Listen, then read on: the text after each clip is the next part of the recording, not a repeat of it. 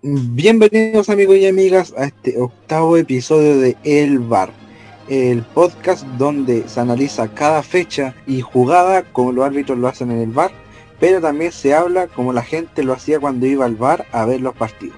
Y como siempre, estamos aquí con Palito Show, mejor Bienvenidos gente, ¿cómo están? Perdón Julián por interrumpirte, pero ¿cómo están gente? ¿Estamos todos bien? Muy bien me parece Palito Show, yo estoy muy bien, espero que tú también. Así que vamos a analizar como siempre la Liga Europea, la Serie A, la Premier League, la Liga, la Liga Chilena, un partido que hubo que fue el de la Católica y lo que más vamos a hablar en este episodio sobre la selección chilena y la nómina para enfrentar a Perú y a Venezuela. Y también cómo vienen los rivales, pues también hay que analizar a los rivales. Así que vamos a empezar. Empecemos hablando de la liga inglesa, hablemos de la Premier. Hablemos de un partido. ¿Qué ha pasado? Hablando de un partido importante, Manchester United contra Everton. Ese partido estuvo igual bueno. Era interesante también, uno de los más importantes. Sí, claro, uno de los partidos más importantes. Bueno, no sé si tan importantes, pero sí llama mala el debut de goles que tuvo Cavani fue bastante interesante debido a que no fue una goleada, pero sí fue un partido normalito. Fue con una victoria normal. Sí, fue una victoria normal, 3-1 Manchester United Everton. Esperamos que el Everton hiciera más, porque pensando que había tenido un muy buen comienzo de temporada, venía de dos derrotas también consecutivas, pero pensamos que ante el United iba a remontar porque el United está poco bien haciendo una gran campaña en la Premier League. Pero lo, sobrepasó el Manchester United con jugadas de Rashford, los goles de Bruno Fernández y Cavani hizo un gol típico de, de 9, acompañando a los extremos en una contra y definiendo como siempre sabido hacer. Sí, pues, al final el Manchester United siempre ha sido un buen equipo, ahora está puesto 14 en la tabla de la Premier.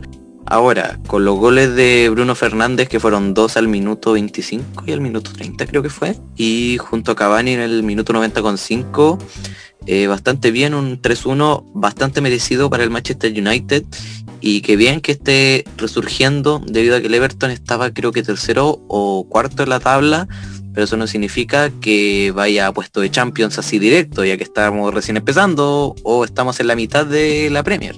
Claro, pero el Manchester United le hizo un buen partido, supo plantearse ante el Everton, hacer un buen planteamiento, la supo hacer por así decirlo el Ole Gunnar Solskjaer y usando a Bruno Fernández, que es un típico buen jugador, típico 10, habilitador, buena pegada. Y a veces por los fans del Manchester United un poco sobrevalorado, pero yo encuentro que está bien, está bien. Y Cavani que definió como un 9 lo sabe hacer, pues, como siempre lo ha sabido hacer. Y el gol de Everton fue de verdad, incluso el Everton empezó ganando, perdiendo el partido. Esperemos a que el Manchester United, después de esta victoria, pueda empezar a repuntar y a, ponerse más regular en la Premier porque está bastante irregular, empatando, ganando, perdiendo. Y para ganar una liga o para llegar a puestos altos hay que tener regularidad. Para ganar una liga hay que ser regular durante los partidos. Sí, pues al final la Premier es un eh, la Premier es una liga bastante irregular, que como siempre decimos nosotros. Claro, pues sí, un, es una liga donde el chico le gana al grande, el grande le gana al chico, pero después el último pasa a en puestos de Europa League, pero el que estaba en puesto de Champions pasa a estar en medianía de tabla. O sea, las posiciones van cambiando mucho en la Premier League. Pero en resumen ese partido fue interesante, partido bueno. Se jugó muy temprano hacia las 8 de la mañana, pero interesante, buen partido. Bruno Fernández, me, me gusta ese jugador, me gusta. A veces un poco sobre sobrevalorado como he dicho, pero me gusta ese jugador. Así que yo creo que ahora vamos a pasar a otro partido importante de la fecha. Yo creo que era el partido destacado del Manchester City contra el Liverpool. Buen partido. Sí, fue un partido el cual se, se pudo comentar bastante la semana debido a que llama bastante la atención el equipo, bueno, no sé si el equipo, el penúltimo equipo que ganó la Champions, pero contra el Manchester City, que por nombre es un muy buen equipo. Sí, y eso que el Manchester City tampoco tiene un buen, un buen arranque, de hecho estaba décimo, pero por nombre ya, ya era un partido que se iba a venir, un partido parejo, a lo mejor iba a ganar mínima diferencia, pero y se vio así, ni siquiera ganaron, pues empataron uno a uno, y el equipo de club empezó con un planteamiento que no lo habíamos visto mucho, porque antes estaba acostumbrado al 3, o a los tres delanteros, eh, acostumbrado al medio Firmino y a, a Salah y a Mané por las bandas. Pero acá no, aquí esto Club retrasó a, Mané y a Salah para que estuvieran más en el medio campo, igual obviamente en la banda, pero apoyando el medio campo y dejó arriba solo a Diego Jota, muy buen jugador, 9 que se ha visto mucho en la Champions, se destacó en el último partido, y Firmino que siempre sabemos que hace goles. De hecho esa es una gran competencia que hacen los fans del Liverpool, de comparar a Diego, Diego Jota, o Jota, con Roberto Firmino. Me, gusta, esa dupla de esa dupla goleadora. Y Julián, ¿qué tienes con ese Diego J que al final es muy especial para ti?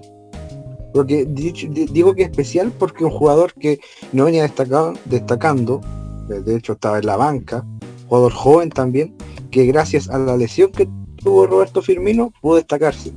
Y eso también le ayuda mucho a Klopp, porque tiene cambio en la delantera. O sea, si el, en este caso el que va al medio, que nos da los goles era Firmino, que está lesionado, sabe que tiene un reemplazante, Diego J, un buen acompañante también.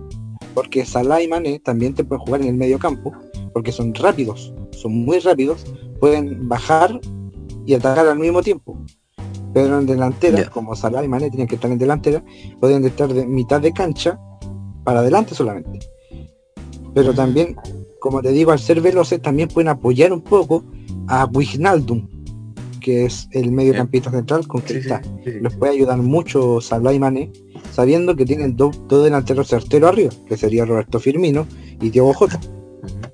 Ah, entonces por eso está bastante bien lo que está opinando Julián. Sí, y pasando al otro bando del partido, el Manchester City, igual jugaron bien, eh, estuvo Gabriel Jesús, me gustó cómo jugó, pero por ejemplo, De Bruyne se echó un penal, eh, y eso, y eso que es raro ver a De Bruyne fallando penales. Es bastante raro, igual Alison Becker es un muy buen portero, pero al final Kevin De Bruyne también es un muy buen jugador. De hecho, de hecho, mira, si se lo hubiera atajado a Allison, se, la perdona un poco porque Allison es bueno atajando. Pero la echó afuera, o sea, así como que pateó. Se la puede tapar un arquero, pero no te la puede, no te la podía echar afuera. No, pues o sea, eh, De Bruyne, pues, la cantidad de Bruyne, por ejemplo, no vamos a comparar un penal pateado por Higuaín que uno por De Bruyne, por ejemplo. No, pues no puede ser, no es comparable. De Bruyne tiene una pegada, una, una pegada mágica, pues, una pegada exquisita. Maravillosa. Típica de un 10, pero parece que ahí le dio un susto, le entró con un susto y, y la echó fuera ya, pero cualquiera el desgaste físico. Mm, a lo mejor por la Champions. Pero eh, igual, igual yo me esperaba más del partido, porque emocionante escuchar Manchester City Liverpool, entonces al final yo esperaba más, pero aún así no diría que el partido estaba soso, no estaba, le faltaba sal el partido, no, no, estaba muy bueno, solo que estuvo muy reñido por parte de los dos equipos. Sí, estuvo reñido, muy reñido. El Liverpool, el primer tiempo fue todo del Liverpool. Llegó muchas veces el Liverpool. Aunque en el primer tiempo se anotan los dos goles, el Liverpool fue el que más tuvo ocasiones. Diego Jota y Roberto Firmino fueron los que llegaron, los dos nueve como decimos, llegaron mucho en el primer tiempo. Pero en el segundo tiempo como que el Liverpool empezó a quedarse atrás y el Manchester City empezó a atacar también. Ninguno de los dos pudo meter los goles, pero los dos tuvieron un tiempo, digamos. Los dos tuvieron un tiempo. Sí. Al final cada jugador tiene su tiempo, tiene su tiempo, tiene su época, tiene todo, pero al final nosotros no sabemos eso, es obvio. Podemos deducirlo, pero no saberlo ciertamente. Es obvio. No, pero en sí fue un buen partido. Y para terminar la Premier League, pasemos a hablar de la triste resultado que tuvo el Leeds United, que perdió 4-1 ante el Crystal Palace. Eso es un detalle bastante importante debido a que el Leeds es un equipo el cual estamos apostando que pudo ser puntero de la tabla o más que puntero puesto de Europa League al menos, porque está haciendo un muy buen trabajo, pero comentamos mucho. la defensa, por favor. Sí, pues no, porque la defensa, en el primer gol que hace el Crystal Palace fue totalmente error de la defensa. O sea, los dos centrales van a marcar al que termina haciendo el cabezazo. Ya, está bien, era jugador alto, bueno para cabecear ese el capitán del Crystal Palace. Pero supuestamente tiene que ir uno, porque el que el que estaba atrás del que hace el gol quedó solo. O sea, si, si ese que hizo el gol no llegaba a la pelota, iba a quedar solo el que estaba atrás, pues iba a definir con arco libre. Ese es el gran problema que tiene la, defensa del Leeds, tampoco no saben marcar, pues, o sea, ven a un jugador de alto, corpulento, van no tienen que ir dos defensores a atacar. Ese es el problema de la defensa del Leeds, que siempre van dos a marcar al jugador alto. O sea, es como si, por ejemplo, llegara Piqué, por ejemplo, un jugador del porte de Piqué, y, van dos jugadores a marcarlo. Eso fue lo que le pasó al Leeds. Fueron dos a marcar al jugador que hace el gol, ya hace el golito, pero descuidan a un jugador, o sea, a un jugador del otro equipo lo descuidan y ese jugador siempre le termina haciendo el gol. Este no fue el caso, le terminó ganando el cabezazo los dos defensores, pero es, el problema de defensa te cuesta los partidos. Sí, pues al final eh, no está tan mal eso de marcar al defensa más grande con varios, pero tampoco tienes que perder la vista de los demás, porque puede marcar mucho al alto, el que mide un 2 metros, un metro 90, pero al final los demás jugadores se te pueden pasar y puedes dejar al equipo entero solo pero el, más alto nunca se deja solo, ¿cierto? Claro, no se deja solo. Hubo un gol también un poco, igual lo entiendo un poco del que se que le hacen al Leeds, un gol que fue de rebote, porque venía un jugador por la banda, iba a tirar un centro y lo alcanza, se alcanza como a rebotar, se tira una barrida y le termina pegando a Elder Costa y termina haciendo un autogol. Sorpresa para el arquero, porque el arquero pensando, fijando su posición en que iba a tirar un centro el jugador, porque de hecho eso, eso es lo que hace el jugador, tira un centro al área, pero al ver el rebote de Elder Costa se sorprende y eso termina echando la pelota adentro también. Bastante errores defensivos por parte del Leeds. Sí, muchos errores defensivos. En general, ¿tú crees que se merece la derrota? Sí, en este partido yo creo que sí, se mereció la derrota. Está más que ni siquiera hay que discutirlo porque es bastante obvio, lo hemos conversado en varios podcasts. Sí, en varios capítulos lo hemos conversado sobre que la defensa del Leeds le termina costando eh, el equipo al, al Leeds, el partido le termina costando a la defensa. La, defensa. Por ejemplo, el Jordan Ayu, que hace con el 70 también fue un error defensivo. No te fijaron en la marca, dejaron entrar a un jugador rápido como Jordan, como hemos dicho, y eso termina haciéndole el último gol. Y el gol de Leeds fue un gol de Patrick Bamford, que me gustó el gol. Sí, como hemos dicho en los anteriores podcasts, el, el Leeds tiene buen medio campo, buena delantera con Bamford. Pero la, defensa. la, defensa es lo que tiene malo, sí, eso es lo que tiene que mejorar el Leeds, es la defensa más que los otros jugadores. Porque Bamford, Elder Costa, por ejemplo, Elder Costa corre muchísimo. Y Bamford es un buen 9. Cabecea, mete goles, remata. Pero el problema, como decimos, es la defensa. Si, si mejorara la defensa, el Leeds podría estar un puesto arriba. No sería un equipo irregular. Irreguleque, como siempre. Irreguleque, no sería irregular. Pero bueno, esperemos a que pueda mejorar. Así que yo creo que ahora ya es hora de pasarnos a otro país. Sí, claro, nos vamos a Tote Italia. Por favor, nos vamos donde Francesco Virgolini. Nos vamos a Inter versus Atalanta. Inter versus Atalanta y partido de chileno, jugó Arturo Vidal y Alexis Sánchez titulares. Después en el segundo tiempo los sacaron. Sí, por fin. Pero lamentablemente esto es lo que Conte tiene que meterlo en la cabeza. Creo que todavía no lo asimila. Porque cuando mete a Vidal y a Sánchez titular, van ganando 1-0. Sacan a Sánchez y a Vidal y le meten el 1-1. Y casi también le meten un 2-1. O sea, los chilenos ahí tienen que estar siempre, estar siempre, siempre tienen que estar siempre presentes Claro, por ejemplo, el, el medio campo del, del, Inter de Milán no es nada si no está Vidal, por ejemplo. Si Vidal, Vidal roba los balones, da buenos pases. Da buenos pases. O sea, ¿cómo, cómo, cómo lo sacáis, pobre? Tú, no, no podía hacer eso. ¿Cómo, lo sacáis sabiendo que Vidal te quita los balones? Va, va a luchar como un guerrero, como el, el guerrero que es dentro de la cancha. Si lo sacáis, en general el, mediocampista siempre es el rey, como, como se le dice a Arturo Vidal, siempre es el, que lleva el balón, el que lleva el partido, debido a que dirige la pelota, que sea el pase para allá, que si el delantero tiene que correr, oye dale, el defensa ya pues cubra cosas, eso. Los mediocampistas en general dirigen todo el partido del equipo, contrario del equipo actual, pues el equipo suyo. Del Inter, claro. Y como decimos, como vamos a decir siempre, pero hasta ahora con Conte, Conte es muy conformista. Conte, ¿a qué me refiero con conformista? Que Conte no sale a buscarte el 2-0, o sea, Atalanta es un gran equipo, Tiene muy se buenos conforma con el empate. Claro, se conforma con el empate, pues un equipo grande no conformarte con el empate o con ganar 1-0, pues tenéis que estar siempre a la guardia. Porque ¿qué, qué- qué hace, qué hace Conte? Después mete el 1-0, ¿qué hace? Saca a Alexis, mete a Lukaku. Eh, saca, saca a Arturo Vidal y pone a Varela. Ya. Y haciendo esto hace un equipo más defensivo. Claro, entonces al final se trata de mantener el resultado más que avanzar y meterle un gol más. Claro, pues porque con la, con la delantera que tiene eh, Conte, te da para hacer un 2-0, un 3-0. Lukaku, Lautaro Martínez. Y también si ponía Alexis Sánchez, por ejemplo. eh, es una delantera que te da para hacer 2-3 goles.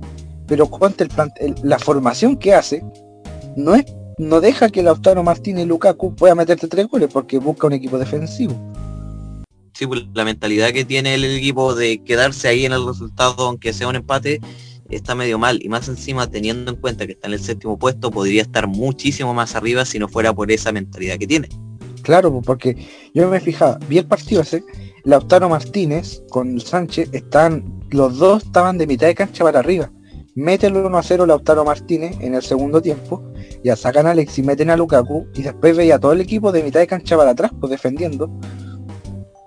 Es Entonces, tan eso- obvio eso que- como la mentalidad de Conte defensiva. Es. Claro, pues, y eso a qué lo lleva? Lo lleva que un equipo como el Atalanta, equipo ofensivo, con Luis Muriel y con Dubán Zapata, Los le hagan provoca. goles, po. Eso hace que el equipo avance, empieza a tocar, lleve a tirar centro, y el defensa este de Brig, que nunca me ha gustado tampoco, eh, hace que, que le meta los goles, porque de Brig es muy, primero que nada, hablemos en buen chileno, es muy patalerda. y, y se- y segundo, no llegan los cabezazos sabiendo que un jugador alto. po. Si uno aprovecha su altura gracias a los cabezazos. De hecho, lo, el cabezazo se lo gana Dubán Zapata. po. Dubán Zapata es un colombiano, eh, rápido, es un, es un buen buen 9, me, me gusta Dubán Zapata, pero es de Brig, po. de Brig te tiene que ganar un cabezazo. Sí. De Brig le tiene que ganar los cabezazos a Luis Muriel y a Dubán Zapata. Y de hecho en, en el final del partido Luis Muriel casi le hace el gol por un error que se manda de Brig. po. Mira, más encima está de titular y más encima no aporta tanto con su altura. Porque de hecho esa, esa la tuvo, porque ¿qué hace de Brig? Cabecea muy mal, cabezazo muy mal hecho, cabecea para atrás. Tiene que salir a salvarla eh, Handanovic, que es el portero, tiene que llegar a salvarla porque Luis Muriel casi le gana el cabezazo. Eso, eso hace que el Inter tampoco tenga un, central en quien confiar. Desconfía de... e- Eso es lo que lleva a Conte también, desconfía Conte tanto de su defensa que hace que... a Que saca el equipo entero a defender. Eso, eso, desconfía. Conte desconfía mucho de su defensa, de su defensa central, que tiene que sacar a los mediocampistas y a los delanteros para que hagan pega defensiva cuando ellos tienen que hacer los goles. Sí, pu. eso es verdad. Al final sacando Alexis Vidal es como, loco, ¿para qué los sacáis si vais tan bien? Igualmente los defensas, como tú dijiste, no, no, no son tan buenos. Se parece al Leeds, pero igualmente no son tan buenos y hay algún que otro cambio que hay que hacer ahí. Pero ¿eh? pensando, en la- pensando igual en la mentalidad de Conte, igual. Vidal te da para mantener un resultado, po. si Vidal te recupera los balones y te puede rechazar los balones. Es igual una mentalidad un poco, un poquito tonta, po, porque recuperando el balón, después no sé, pues la saca para arriba o empieza a salir jugando, incluso te puede salir un gol, po, pero saca a Vidal, porque tampoco a Conte en estos momentos no le gusta el juego de Vidal, porque antes Vidal, porque a Conte recordemos que ya lo tuvo en la Juventus, Sí, le gustaba un Vidal ofensivo. Fue como que Conte cambió su mentalidad de un juego ofensivo, lo cambió a un juego defensivo. Entonces él no cambia esa mentalidad sobre Vidal. No, pues Vidal, Vidal no, no ha cambiado su mentalidad, pues Vidal sigue siendo un guerrero, recuperador de balones, que quiere llegar al arco y hacer que los delanteros metan goles. Pero el planteamiento que está haciendo Conte no lo deja hacer eso. Lamentablemente no se puede tener toda la vida, pero igualmente de parte de Conte, por favor, aunque no esté escuchando el podcast, siempre mencionamos a muchos jugadores y muchos entrenadores los cuales no pueden escuchar este podcast. La probabilidad, 1%, pero igual, por favor, mejora la defensa, me, deja a Alexis en el partido, deja a Vidal, porque nos estamos Claro, molestando bastante. Y ahora vamos a seguir en Italia. Hablemos po hablemos un breve- en resumen, un poquito, la Juventus. Empató. Ya, ¿Qué ha pasado con la Juve? Ha empatado, tío. Ha empatado y, y- y contra quién? Contra la Lazio. No, sí, sí, sí. contra la Lazio, empató 1 a 1. Este ¿Y mal qué hay que comentar? este mal comienzo que está teniendo la Juventus de temporada, po. o sea, empezó muy regular, sabiendo que la Juventus es el último campeón de los últimos ocho escudetos, empezó muy mal la campaña. Eso sí hay que decir que no ha perdido, pero ha empatado muchos partidos. Sí, eso molesta bastante debido a que el- la Juventus es un equipo puntero siempre en, en Italia. Y más encima, con la mentalidad de que volv- volvió Cristiano Ronaldo, CR7, pues igual da un poco de lata que empaten más encima contra la Lazio, que le metieron un gol al final, 95. Sí, por los 95 le metió el gol el Caicedo, jugador ecuatoriano, pero hizo un gol Cristiano Ronaldo. Gusta eso, pero eh, po- porque la Juventus juega bien, podéis jugar muy bien, pero lo importante en el fútbol es el resultado, pues no, no es como juguís, pues podéis jugar bien, pero si empatáis o perdí. O podéis jugar súper mal, pero al final, si ganáis el partido, lo ganaste nomás, po. De hecho, de hecho alguna vez te voy a decir unas palabras que dijo Carlos Vilardo, A ver. dijo, da lo mismo como juguemos, lo importante en el partido es ganar. Qué, qué Claro. inspirador de su parte. Claro, pues sí. Igual tiene un poco de razón porque en el fútbol, ¿qué importante? ¿Sacar un buen resultado o jugar bien? Mi Timota, pero mal resultado. Claro, obviamente, si jugáis bien, tenéis más probabilidad de tener un buen resultado. Pero hay Sí. casos que jugáis, que jugáis mal y sacáis un buen resultado. Ahora, ahora la, la otra cosa es el esfuerzo, porque Cristiano Ronaldo igual pudo haber vuelto, no tanto como antes, como el Cristiano Ronaldo que conocemos, pero eso sí, es uno de los mejores jugadores del mundo, lo digo yo que me gusta mucho Messi, pero considerando que es uno de los buenos del mundo, pues mm, ahí me quedo con el gustillo, eh. malo, Sí. amargo. Amargo, amargo, empático. Pero igual, igual ahora pasando al último partido de la serie, eh, hablemos del Milan. Va puntero todavía, sí, va puntero. Empató con el Gera Verona. Y adivina quién metió un gol para el Milan. ¿Quién más? Zlatan. Atan Ibrahimovic. Este Ibrahimovic viejo es como el vino. Nunca, nunca vamos. Nunca muere. No, siempre es bueno. Mientras más viejo mejor. Mientras más viejo mejor este tipo. Eh, eh, de esto eh, de Ibrahimovic me gusta muchísimo. Ya, podrá caernos mal como muy mal nos caerá, pero hay que decir que es buen jugador y para la edad que tiene está haciendo buenas cosas para el Milan. Sí, verdad. El resto de equipos que pudo haber estado y lo que ha estado de equipo fue bastante interesante. El rendimiento que ha tenido en los últimos partidos, que ha metido goles. No es como los otros jugadores que debutan y como el efecto Barcelona, que debutan y no mue- demuestran su rendimiento máximo, que al final están en la banca y todo eso. No, Zlatan da todo y más encima creído el. De más, pero el Latan fue sabio porque dijo, yo aquí vengo a recuperar a un grande. Y parece que lo está haciendo porque ha ganado, ha sacado buenos resultados en la liga, lo tiene puntero. Lo dice y lo predice. Claro, po. está haciendo buena campaña. Bueno, habrá empatado y todo. De hecho, se echó un penal, pero. y dio risa porque al final del partido Zlatan dice: Yo me eché el penal a la... porque fue un penal a Luis Wayne, po, o sea, lo, lo echó para la chuña. Pero dijo: Yo lo tiré a la grada porque extraño a los hinchas. Mira, más encima se justifica de una manera bastante de un admin, así como Así como que. de un líder, de un jefe. men. Sí, pero ya empató el Milan, está haciendo buena campaña, sigue puntero con 17 puntos, lo sigue el Sassuolo, pero me, me está gustando el Milan. Me gusta ese juego que está teniendo, juega a toque, es como que no te juega la defensiva, pero a la vez te juega la ofensiva, o sea, tiene un equilibrio. No es como los demás que son irregulares. No, te- está teniendo, en la liga tiene un equilibrio el Milan, entre lo ofensivo y lo defensivo, sabiendo, Ah, sabiendo, ocupar la, sabiendo ocupar la delantera, pero a la vez saber ocupar la defensa. De acuerdo, ya te entendí. Sí, Pero es bastante en bien debido a que el Milan es un buen equipo y más encima anteriormente no estaba tan abajo en la tabla, pero creo que siempre estaba primero. No, me equivoco. De No, que no, la- eh, antes estaba esta más abajo, está- ¿cierto? está- está dando primero.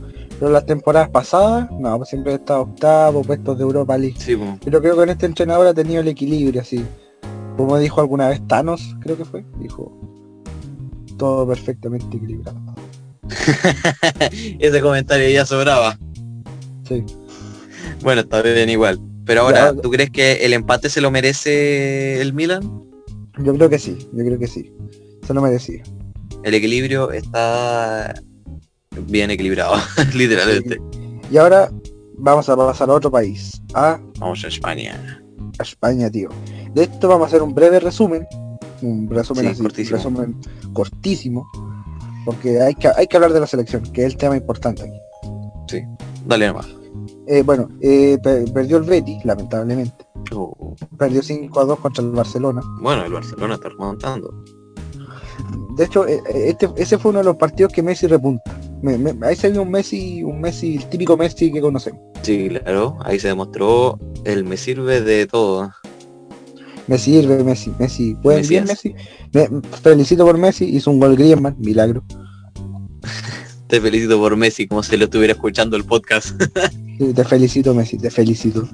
Eh, Griezmann hiciste un gol, puta, igual no, no me gustó mucho porque fue un gol, le pegaste al lado del arco. Pero bueno, ojalá repunte también. Claudio Bravo le atajó un penal de hecho a Griezmann. sí, eso es verdad. Pero sí, ya perdieron 5-2. El Barcelona repuntó en este partido, hizo un buen planteamiento, Koeman supo hacerla, supo ocupar a Messi sobre todo, y Messi supo hacer un buen partido, no lo veíamos hace tiempo. Eso está bien porque vamos subiendo. Ahora, sobre el tema del Real Madrid, Eh, perdió 4-1, perdió con tres penales, La- creo que le salió un tiro por la culata, porque sabemos que el Real Madrid, literalmente el karma. el Real Madrid, vam- vamos a decir las cosas como son, el Real Madrid a veces juega con el árbitro, Sí, el árbitro juega por el Real Madrid en general. sí, pero creo que ahora le salió mal, bueno, penales claritos, sí, pero perdió 4-1 con tres penales, un gol de jugada nomás, pero ya 4-1 con penales, yo encuentro uno polémico, no, no sé, voy, voy a averiguarlo para el otro episodio, si cuando un jugador del otro equipo entra al área mientras le pega el penal, se tiene que repetir el penal o no vale, Eso es verdad. porque recordemos que uno de los penales, creo que el primero, Courtois la taja. Y después el, pen- el penal lo obligan a repetir porque un jugador del Valencia había entrado al área. Ah, No, no sé, no, no estoy seguro si hay que repetirlo o la jugada se invalida nomás. mm, no sabría decirte bien. Pero pa- se lo prometo que para el otro episodio se los traigo. Firmado. Confirmado. Y puta, el Real Madrid perdió, pero sigue en la punta de la tabla. Y el Valencia supo aprovecharse el árbitro. El árbitro igual como que en- cuando tú juegas contra el Real Madrid, porque sabemos que el. Real Madrid va más allá de la ciudad de Madrid, el- cuando está con los hinchas, los hinchas también presionan a los árbitros, porque claro, por la hinchada del Madrid eh, Sí, bu. es un rugido. Mientras que aquí los partidos son sin público, el Real Madrid está de visitante, así que supo hacerle al árbitro y eh, escuchó a, vio, hizo lo que vio. Fue competente el árbitro. Ah, Pitó vale. lo que vio. Así que yo lo encontré que estuvo bien. Serán tres penales, pero pitó lo que vio. Ahora, viendo bien los puestos de la tabla, estamos viendo de que la Real Sociedad está primero, ganando los cinco últimos partidos. Eh, después viene el Villarreal, atentos con el Atlético Madrid que está tercero. Después viene el Real Madrid, después viene el Granada que está en puesto de UEFA Champions. Y también abajo ya tenemos al Cádiz, Betis y sorprendentemente el Barcelona en octavo puesto, el cual mm, me da un bajón, por lo menos a mí. Ahora vamos al siguiente tema, donde vamos a tocar a la selección chilena. ¿Qué ha pasado, Julián? ¿Qué ha pasado? Se dio a conocer la nómina de la selección chilena para enfrentar a Perú y a Venezuela. Es verdad, se van a jugar los partidos en los últimos días. Sí, el día viernes se juega contra Perú y el martes se juega contra Venezuela. Sí. ¿Y qué ha pasado? ¿Cuáles son las nóminas? ¿Cuáles son los jugadores los cuales son seleccionados? Los arqueros son Claudio Bravo, Omar Carabalí, Brian Cortés. Ahí no, no hay sorpresa, no, no hay No, sorpresa. está todo bien. Brian Cortés bastante seguro con las piernas y con las manos. Omar todo. Carabalí no lo vimos jugar. Claudio Y Bravo. como siempre, Claudio Bravo, todo bien. En los defensa, Jonathan Andía, sorpresa, no, no había estado en la anterior nómina. Jan Boseyur, eh, igual es sorpresa porque vuelve a la selección Vuelve. nacional. Yo encuentro que no deberían haberlo citado. Nicolás Díaz, Pablo Díaz, metieron igual la anterior nómina, jugaron bien. Mauricio Isla, también, no, nos sorprende eso. Guaso Isla Sí. titularísimo. Maripán, Maripán sí, Uh. Maripán podríamos ponerlo central, igual juega bien. En Está el Mónaco no ha jugado mucho, en el Mónaco no ha jugado mucho, debido a que el entrenador Nico Kovac no lo pone, no sé por qué. Francisco Sierra bueno. Alta. Francisco ¿Cómo? Sierra Alta. Eh, Sierra Alta por si acaso puede jugar un partido nomás, no puede jugar contra Perú. Tiene que jugar verdad, contra por el, la- el tema de la amarilla. Sebastián Vegas, tampoco sorpresa, eh, también fue de la anterior nómina. Sí. Volantes. Claudio Baeza, Eh, eh, Rodrigo Echeverría, creo que no, estuvo en la anterior nómina, pero no jugó. Pablo Parra, este, este no estuvo. No, pero César Pinares sí estuvo. Pul- Eric Pulgar no, no estuvo porque la anterior nómina te- tenía todavía el COVID-19. ya, Arturo Vidal, Bastante bien. menos va a sorprender. Delantero está Niklas Castro, jugador que se pensaba que ya está en Estados Unidos, pero al final decidió jugar por Chile. bastante Menezes, Jan Menezes, jugador de México, viene metiendo goles, hartos goles. Me gusta también cómo juega, puede ser un aporte para la selección. Felipe Mora también viene haciendo goles en Estados Unidos. Fabián Orellana no lo he visto jugar mucho, no lo he visto jugar mucho. Pero por nombre está súper bien. Sí, pero no está bien, sí. Juega harto en el Valladolid. No lo he visto jugar mucho. Bueno, tampoco me he visto los, los partidos del Valladolid. Carlos Palacio, sí, este, este chico me gusta. Este chico es, es joven, puede darle vitalidad a la selección a la delantera. Ha hecho goles en Unión Española, le hizo un baile a Colo Colo en algún partido. Diego Rubio también viene haciendo hartos goles por el.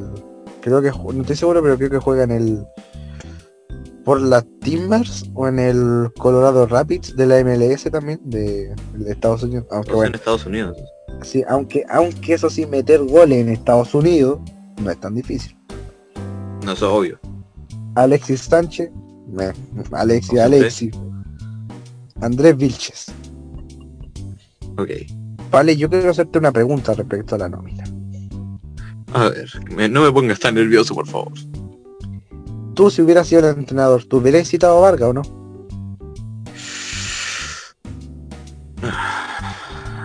Ya lo dije en anteriores capítulos, Vargas no aportó. Puede de que mejore, pero yo digo que no. No, yo tampoco, yo tampoco lo hubiera citado a Vargas, lo tendría más en observación. Porque sabíamos que Vargas siempre había sido un jugador de selección, pero en la última fecha clasificatoria no se demostró esto. Y es No. mejor darle posibilidad a otro jugador que sí esté en forma.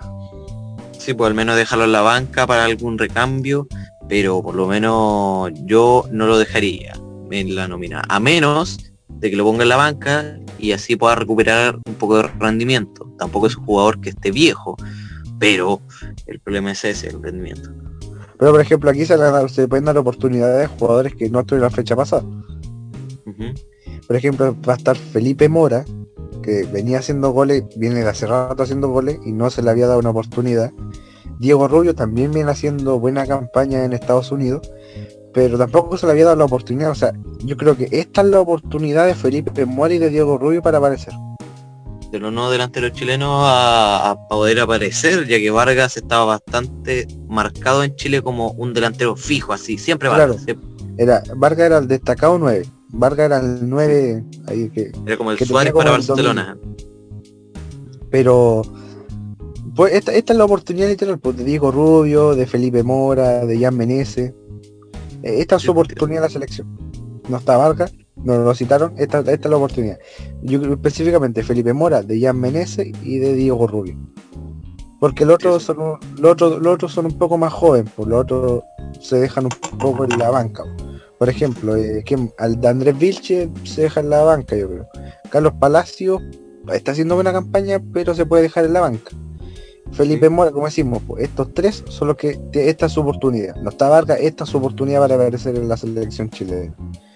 Para que Sí. esté junto con Alexis, pues sí, claro, Alexis es jugador fijo. Eso es verdad. Esperemos que a Alexis no le pase lo mismo.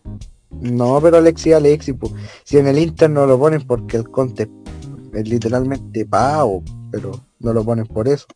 Pero Alexis siempre, siempre tiene buen nivel. O sea, mira, en, los volantes no me preocupo mucho. Porque está Claudio Baeza, buen jugador, se vio en la fecha pasada. Está Arturo Vidal, el guerrero que recupera los balones. Va a estar Eric Pulgar, me gusta mucho también Eric Pulgar. No hay que preocuparse. No, no, en los volantes no hay de qué preocuparse. En los defensas. Yo creo que no mucho. Yo creo que contra Perú, contra Perú se va a notar un poco más la falta de Sierra Alta. Porque contra Perú y Colombia, Sierra Alta fue fijo, pues fue literalmente un muro. Sí, pues al final Sierra Alta no, no tiene el nombre o el apellido de Alta por literalmente nada. Es bastante alto el jugador y beneficia mucho, ya que los de Chile son bastante bajos. Sí, pues y Sierra Alta beneficia mucho a la defensa, sabe salir jugando, sabe quitar los balones y a Chile, sobre todo contra Perú, porque yo creo que contra Venezuela obviamente lo van a poner, pero contra Perú no, no, puede jugar, pues, así que ahí Maripán, pero Maripán también es bueno. Maripán puede tener ahí en sus manos la defensa y saber quitar los balones, hacer cuerpo. No es tan rápido. No es tan rápido. Beneficia. Pero tiene el cuerpo, tiene el cuerpo y tiene el cabezazo. La altura, la estatura, todo. Sí, al final le falta velocidad, pero lo que tiene de defensa lo tiene Alta también. Eh, es que son comparables, eso es. Sí. Son comparables los dos, pero yo quiero ver en el partido contra Venezuela los dos juntos de defensa. Eso es verdad. Y yo creo que de arquero no, no hay que hablar, pues sí. De arquero no.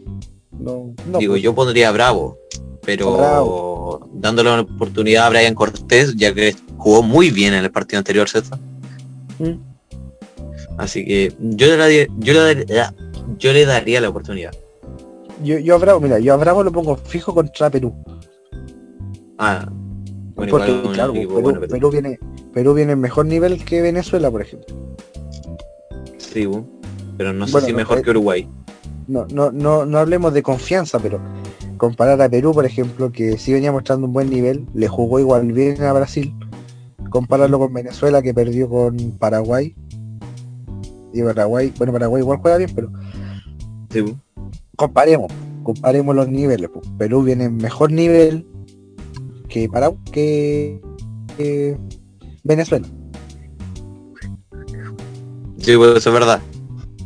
Así que contra los peruanos yo creo que hay que más preocuparse, aunque se juegue. Hay que ponerle más garra a la cuestión. Claro, pues contra los peruanos hay que, hay que jugar bien, pues claro, primero el clásico del Pacífico, otra nos de, a los chilenos les debe la eliminación de la Copa América 2019, así que este partido va a ser muy reñido, va a ser muy interesante y me va a gustar mucho. A ver qué pasa más encima con jugadores nuevos, pero sí apariciones las cuales no estuvieron en anteriores ocasiones. Y para terminar, quiero hablar de un jugador peruano que va a venir, es La Padula. Nunca he escuchado de él. Ya, pero este es un jugador italiano, italiano, que tiene descendencia peruana o ascendencia peruana. Yo elegí a lo italiano, ¿eh? pero algún algún familiar peruano tiene.